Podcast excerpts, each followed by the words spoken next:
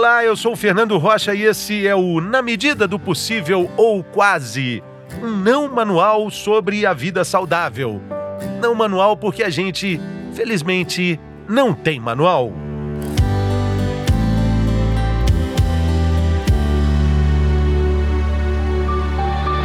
Como sair do sedentarismo e não voltar nunca mais para ele?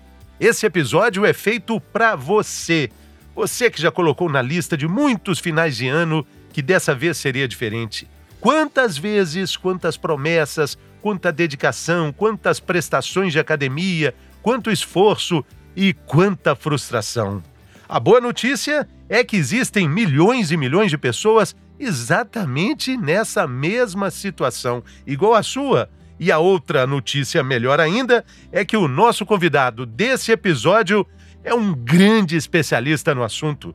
Ele já ajudou muita gente a sair do sedentarismo e não voltar nunca mais, e pode te ajudar também.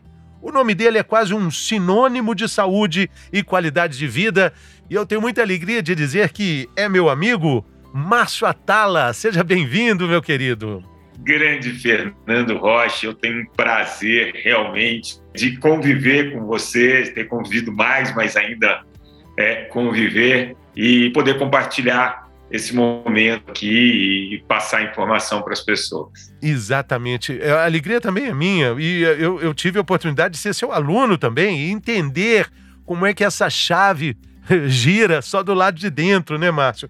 O Brasil lidera o ranking é, de países que menos tem pessoas que fazem atividade física. A inatividade física atinge quase metade da população brasileira. E você, que é um professor experiente, entende desse assunto, quais são as desculpas mais frequentes que você escuta para a gente ocupar esse lugar tão, tão significativo na área da inatividade física? Primeira, primeira desculpa, com certeza, é falta de tempo. Essa desculpa é, é um clássico. A segunda, dor. Eu tenho algum tipo de dor, que, né? E aí a pessoa meio que já arruma uma, uma um motivo para não praticar atividade física. E a terceira desculpa é engraçada, mas é verdade. A pessoa fala: eu não gosto. Simplesmente assim, eu não gosto, né? É, não é para mim, eu não fui picado por esse mosquito, eu não me, me esse negócio de endorfina não toca em mim, mas basicamente essas são as três desculpas mais usadas. Mas a falta de tempo, com certeza, é a número um. Agora, quando fala que não gosta, como é que um professor é, lida com isso? Porque você está acostumado a, a, a, a, contornar as desculpas. Ah, eu não tenho tempo, não tenho dinheiro, eu tenho dor. Aí o professor está ali para ajudar, mas fala assim: não, eu não gosto, isso não é para mim. O que, que você fala? Aí vale uma grande reflexão, Fernando, e a gente começa começar a pensar sobre isso. Ah, se você pega a porcentagem de pessoas que se matricula numa academia, ela é alta, ela é alta. Porém, três meses depois, 64% já abandonaram. Um ano depois, só 3,7% dessas pessoas renovam. Então, você tem uma certa procura pela atividade física, porque há um entendimento que a atividade física é benéfica para o corpo, mas realmente tem alguma coisa ali que se perde para você se manter ativo. E aí a gente tem que entender um pouco a origem do ser humano, sabe? O, o ser humano ele sobreviveu ao longo dos anos por ser poupador. É, ele não faz atividade física que não seja necessária para a sobrevivência. Isso foi durante centenas de milhares de anos. E aí chega num ponto de evolução da espécie onde a gente não precisa mais fazer esforço para sobreviver, onde a gente tem muita tecnologia. Então, essa busca pelo movimento, porque vai me fazer bem, porque vai liberar endorfina, ela tem que ser uma busca consciente, porque é, inconscientemente eu quero conforto. Por isso que quando uma pessoa chega a mim falando eu não gosto de fazer atividade física, eu falo, lógico, você é um ser humano. O ser humano ele é poupador. É, e aí, você criar o hábito desses pequenos movimentos para aí o corpo começar a entender que esse é o padrão e aos poucos você vai aumentando é, o, a quantidade de movimento ao longo do dia. Então, meu discurso sempre para quem não faz e quem não gosta vamos dar um passo de cada vez, vamos aumentar o nível de movimento, porque o seu corpo precisa desse movimento para funcionar bem. E, e, a gente falou de números aí impressionantes também da desistência, né? É, desde que o mundo é mundo, tem um, uma perda aí depois dos três meses de adesão, quando você começa a fazer um esporte. Pode ser o tênis, pode ser beach tênis, pode ser academia, natação, musculação, mas é três meses. Como é qual a dica você dá para a gente é, a, atravessar essa barreira dos três meses? Olha, Fernando, é, a, a primeira coisa que eu acredito é que quando você pensa numa atividade mais mais programada, assim, como um beach tênis, um tênis, eu tenho que entender que dificilmente isso vai ser uma atividade física que eu consiga fazer quatro, cinco vezes na semana. Dificilmente. Por mais entusiasmado que o aluno esteja. Exato.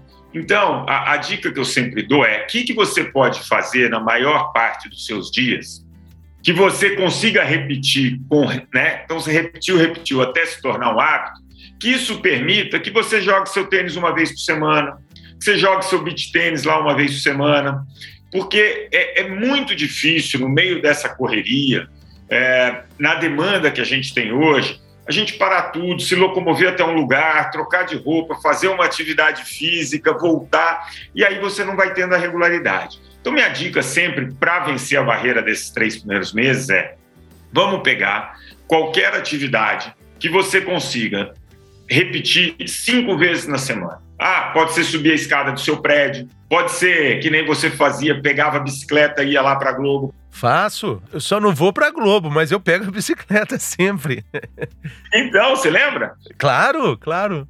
Pô, eu lembro do Fernando chegando aqui na clínica já feito de atividade. É verdade. Então, aproveitar pequenas coisas que você tem no dia e incluir esse movimento. Porque à medida que eu tenho certeza que a primeira vez que o Fernando é, pedalou, pô, ele pedalou e ficou exausto, não conseguiu uma grande distância. Depois ele tirava de letra, porque vai virando hábito. Então é você tentar encontrar no seu dia qual aquele momento que você pode substituir alguma tarefa e colocar movimento. E aí, aos poucos, isso vai fazer parte da sua vida. É uma utopia a gente achar que do dia para a noite, simplesmente, eu vou incorporar um beach tênis, porque aí vai ter um dia que está chovendo, vai ter um dia que minha reunião atrasou, e aí quando vê, eu já desisti, eu estou fazendo sem nenhuma regularidade. E aí retomar é mais difícil ainda, né? Ô Márcio, tem outra observação também para que a gente possa falar é, de umas as famosas armadilhas que acabam acontecendo quando a pessoa começa a fazer uma atividade física e emenda ali um regime ou uma reeducação alimentar, né? Quais são, como a gente disse, essas armadilhas que essa combinação regime e atividade física podem proporcionar, já que o corpo acaba gastando mais caloria que o normal e aí você vai acabar ficando com mais fome, ou seja, precisa ter um equilíbrio e uma orientação importante nesse processo, né? Ah, total, Fernando, porque exatamente o que você falou, a pessoa, ah, vou mudar de vida. Então ela aumenta o gasto calórico e quer fazer uma dieta restringindo muito a quantidade de calorias. Imagina que seu corpo, ele gosta de um padrão para funcionar, né? Então ele está acostumado a receber, sei lá, 2.500 calorias por dia e gastar 2.000. Dali a pouco você fala, não, eu vou gastar 3.000 e vou consumir só 1.000 o seu corpo ele vai lutar contra essa adaptação. É normal que ele faça isso.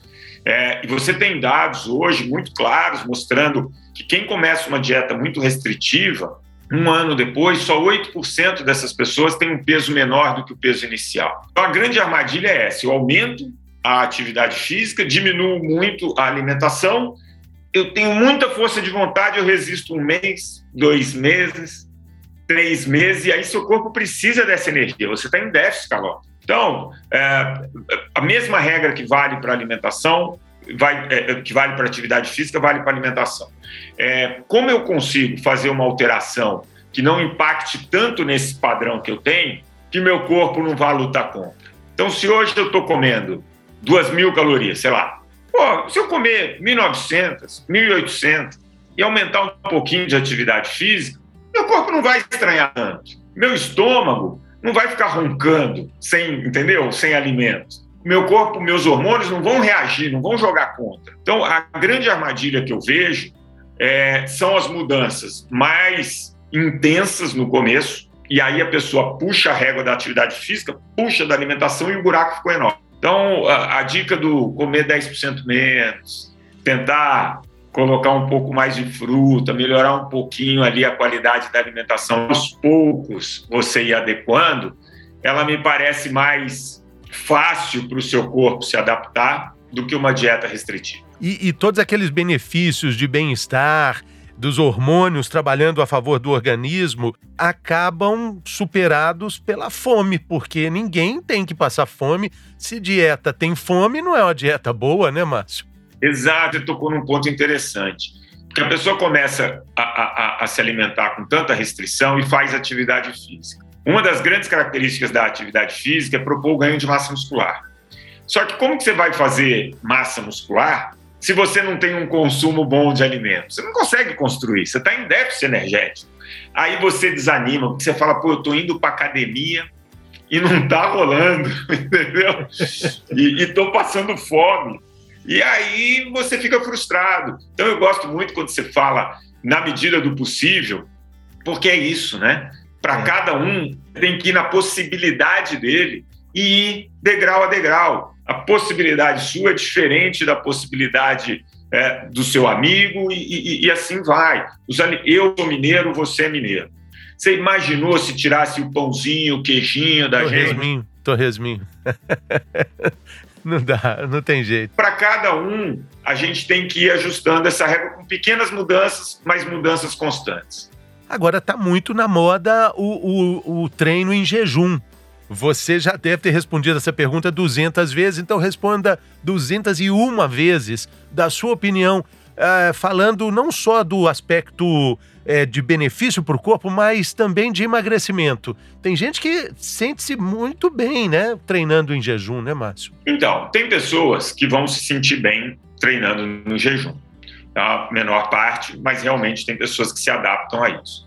A gente precisa entender qual a adaptação do corpo em relação ao treino em jejum. Quando você treina em jejum, você recruta mais gordura como fonte de energia. E daí vem, opa, então é esse o treino que eu tenho que fazer. Mais ou menos. Porque você recrutar a gordura como fonte de energia não significa que você vai queimar essa gordura como fonte de energia.